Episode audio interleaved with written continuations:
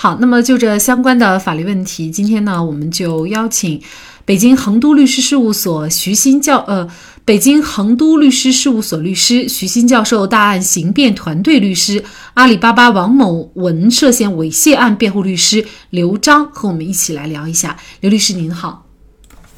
哎，方姐。嗯，好，非常感谢刘律师哈。呃，那么呃，这个案子啊，就是。贾某他是以呢发生关系就删除裸照，呃，来想跟这个王某发生第三次关系哈。那么就他这样的一种行为，呃，算不算是一种胁迫的行为？因为呃，可能我们最终看贾某他到底构不构成这个呃强奸罪，可能这也是一个关键哈，就是他是不是胁迫贾某不得已跟他来发生这个关系的。呃，对，您说的非常对。我们国家的刑法呢，对于强奸的行为，其实是呃界定了有三种类型，一种是以暴力啊，这这个比较好理解；第第二种就是以胁迫的方式，呃，第三种呢就是以其他方式，呃，就比如这个 趁对方这个妇女喝醉了酒，或者是给对方下了迷药不能反抗，总共是这三种方式。那么本案当中涉及的就是呃胁迫的这种方式。胁迫他的这个胁迫手段，具体他的一个，我们给他下一个定义的话，呃，我们习惯是把它称之为是使用了一种呃某种威胁，呃，我们或者是用书面语来表达的话，就叫以恶害相公告，就是把我要怎么样对你的利益，呃，让你的利益受到损损失的这么一个方式的，然后主动把这个方式告诉你，进而呢。使得这个被害的妇女产生一种恐惧的心理，那么在这种恐惧心理，呃支配下呢，就违背了妇女的意愿，呃被迫同意跟这个男方发生这种性行为，这种称之为一个胁迫的手段。本案当中呢，呃实际上它是分为两个这个行为两个阶段，一个阶段呢是这个贾某约这个被害女刘某来见面。这个时候他是其实用了一个胁迫的，当然这个胁迫呢，因为他不是直接指向的跟发生性行为，所以他也是胁迫，但是他不能评价为是强奸罪这个罪名范围内的这种胁迫行为。呃，这是第一个阶段，来胁迫对方见面啊，提出的呢是说，如果你不来见面，我就要公开这个裸照。这呃，这是第一个阶段。第二个阶段呢，其实才进入到我们强奸罪。呃，是不是构成强奸罪要评价的，呃，这个行为这个阶段，也就是，呃，提出一个呃发生了关系呢，我就把这个裸照删除。他提出这么一个来，呃，这么一个要求或者是这么一个条件，呃，潜台词那反过来想呢，就是你如果不发生关系，我就不删裸照。呃，其实然后就是这样一个不发生关系，我不删裸照，能不能理解为是强奸罪意义上的一个呃胁迫的一个威胁？那我们就想，如果不发生关系就不删除裸照，不删除裸照这个事，是不是会对，呃，贾呃刘某他的利益能产生一个直接的现实的一个损害？呃，我倾向认为是，确实是达不到，因为这个裸照它已经存在在这个贾某的手中了，不删呢，不删除呢，他并不会对这个贾呃刘某。造成一个某种利益直接的一个损害，那自然也就不会产生一个直接的一个恐惧心理。呃，当然，假这个刘某他可能会想，啊，你这个留手里留留着这个裸照的话，对我可能是个潜在的一个威胁，可能我会有，我会有这个潜在的一个呃不利的一个可能吧，就是我永远生活在一种这种。不受自己掌控的这么一种可能现象，所以呢，刘某呢就接受了这个条件，呃，跟这个贾某发生关系，但是这时候很难把这个称之为产生一种恐惧，因为他并没有现实的发生这种呃一种恶害或者是一种利益受损。比如说，如果是贾某他到了这个车库的时候，说两个人见面了，他就。提出的不是不是这么一个条件，说是发生关系就上诉了这，而是，呃，像约这个刘某见面一样，说你不跟我发生关系，我就要公开裸照。那公开裸照，这就是一个直接的恶害，恶害，这样会使呃刘某的声誉呀、名誉呀、精神呀都受到严重的损害。这个是一个比较直接的一个呃恶害相相通告相威胁。但是仅仅如果只是说不发生关系，我就不上裸照，这样一个说法的话。呃，还确实还比较难把它理解为是威胁，然后进而让这个刘某产生，所以呢，呃，仅仅是有过这么一个言语的一个对话内容的话，应该我认为不属于这种刑法意义上的啊胁迫行为啊，这是我的看法。嗯，那这个女子王某呢？其实她肯定是担心，就是贾某把这个裸照公开，或者她不公开。假如说把裸照给她的现任男友看的话，那么这个对她的这种呃威胁其实是巨大的哈。也就是说呢，嗯。虽然表面说你嗯不跟我发生关系，我就这个不删裸照啊，我那么你跟我发生关系，我就删裸照。呃，可能对于这个王某来说，他理解就是。嗯，我如果不跟他发生关系，他就会把这个呃裸照，或者是给我的男朋友，或者是公开给第三人，呃，这可能是他理解的一个呃不准确。但是我相信，作为一个呃在这种角色下的这种情境下的女方的话，呃，通常都会有这个担心哈，也是主要的一个担心了。嗯，但是呃，您刚才说了，呃，如何分析就是删除裸照，而不是说公开裸照的这句话，那么。就不能够构成刑法意义上的胁迫。那如果他构不成胁迫的话，那么我们能认为刘某是自愿的吗？自愿的吗？因为显然，如果他不用裸照，呃，来对刘某进行威胁的话，事实上，刘某我想应该也不会出来跟他见面，呃，更不会进而跟他发生关系。呃，其实这两个问题是一个问题的两个方面。呃，就是我刚才讲到了这个胁迫行为，它指向的一定是妇女的这种内心当中的一种恐惧心理，就是她的行为一定是会引起呃对方女性的这个恐惧的。那这个呃，在仅仅是说要删照片，呃，不删照片这个问题上的话，呃，没有直接的指向一个一种特定的直接的呃现实的。呃，这种恐惧，呃，这样的一种胁迫，就很难说刘某是是产生了一种恐惧心理，就是他没有这个行为，没有这个恶害的行为，那就是按照我们这个通常的理解来看的话，就不应当有这种恐惧的心理。那没有恐惧心理的情况下来发生这样行为，就应当是属于刑法呃上应当是自愿的。至于他的内心动机。呃，其实您刚才提的，他对于未来的这种，呃，一种特抽象的或者是呃潜在可能性的一种担忧，呃，他其实并不是对这个贾某提出的这个条件，或者是跟他在车库的这种对话，呃，所直接产生的，呃，这种情况下，其实更多的是一种潜在的内心的一个动机，它归结为是他的内心。动机上，他是一个不自愿的，但是我们这时候要评价他的自愿与否，是要看这个行为是不是自愿，就是该次性行为的发生，他是基于是被恐惧，是基于当心这个呃刘某和这个贾某的恶害行为立即会现实化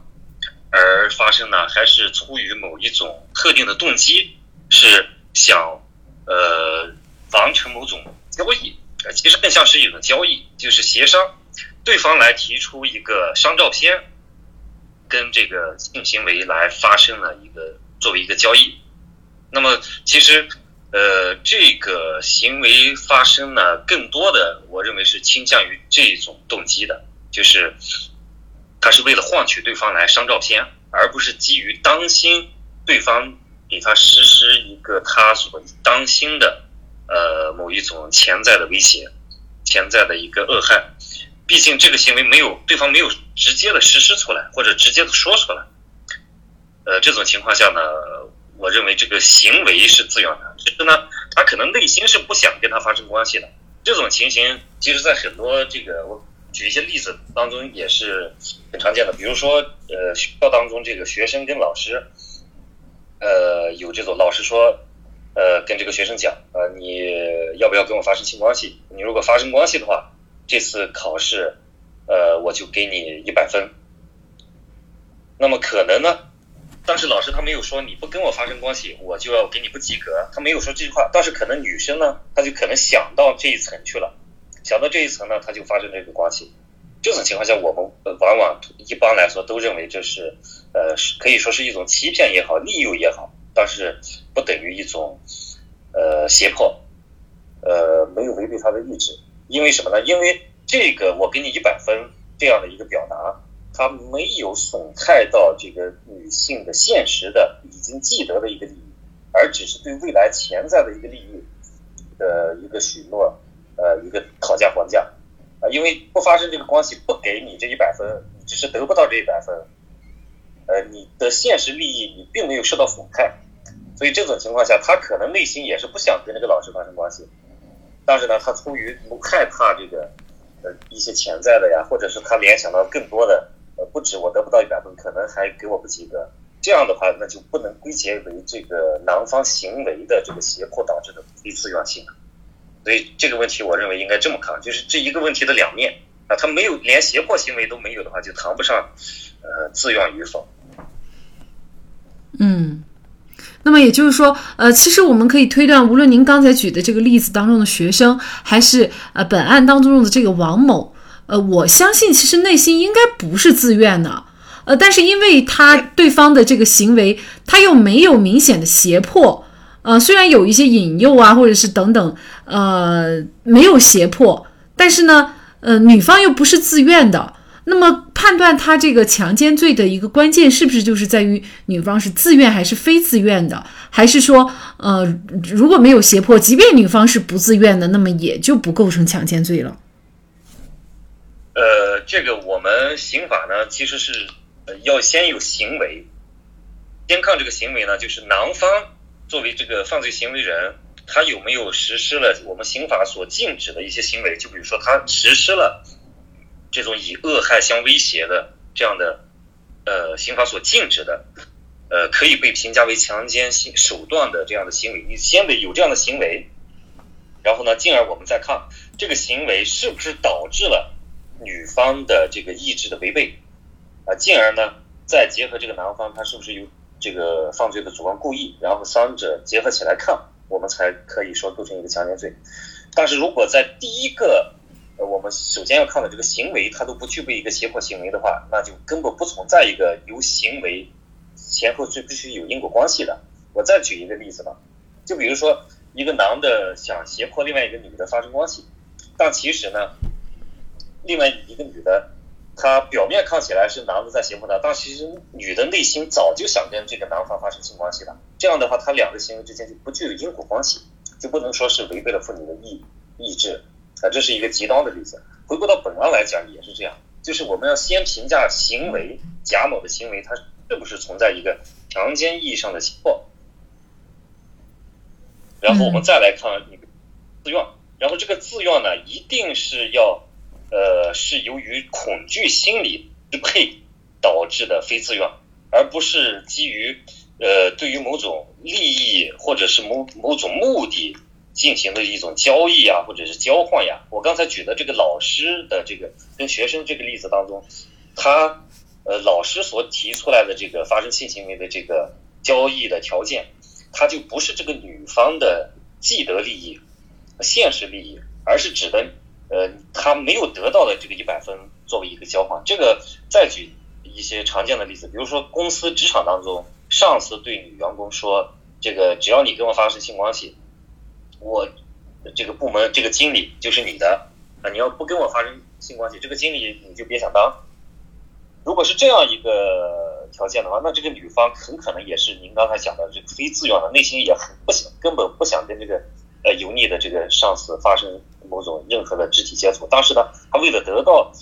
得到这个岗位竞争岗位，他呢就被迫同意了发生。这样我们就是老百姓意义上讲，这个女的也是非自愿的。但是呢，这样的一个非自愿性呢，就是拿呃这个上次提出来这种交易条件，它并没有损害到呃这个女方的现实既得利益，而是对未来的一种未来的一个条件，它没有得到的一个潜在的条件的一个许诺。这样的话，其实我们应该把它界定为是一种交易，是一种呃利益交换，而不能把它说成是一个强奸意义上的胁迫。嗯，呃，进而呢也是女方是非自愿的。也就是说，其实您刚才举的这些案案例，包括本案当中，女方她其实都是有选择权的，就是她其实是可以完全可以拒绝的。呃，那么在拒绝以后要怎么样？那这个又是另外一种后果。但是并不是说她没有选择，没得选择就只能这样，只能被迫屈屈从。嗯呃，应该说不是这样的一个情况，是吧？呃，我倒也不是说嗯有没有选择。因为在别的一些就是确实以恶害相威告的，呃，相通告的这种胁迫的情况下，女方也是有选择的。比如说，比如说，如果把这个案子当中的情节变一下，把它变成贾某跟他说，如果你不跟我发生关系，我就要公开你的裸照。这种情况下，表面看起来女方是也是有选择的，大不了我就承担这个裸照被公开的后果。但是这样的话。这个威胁呢，是对女方既得现有的利益就会造成极大的损害。嗯，呃，将来救济那可能就，呃，这个成本就很高了，你这个不利后果很很难弥补。所以在这种情况下，他就会产生恐惧，他就会非自愿，然后对方呢也满足胁迫。所以就是这，如果是这种情况下，如果是胁迫的情况下有选择，那么有的部分女性可能就被迫也发生了，也没得选也发生了。嗯，所以不完全是没有得选。而是看了胁迫是不是对令对方足以产生恐惧，呃，进而违违背自己的意志。嗯，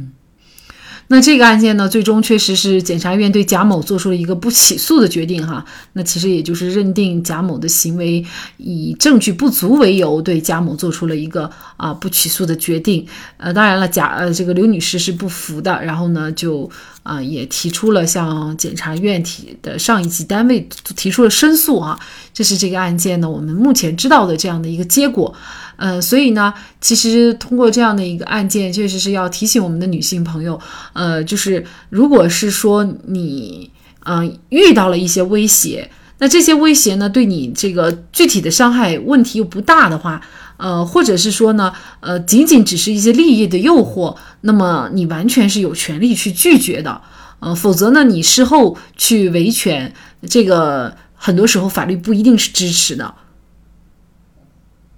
呃，是这样的，呃，同时呢，我多说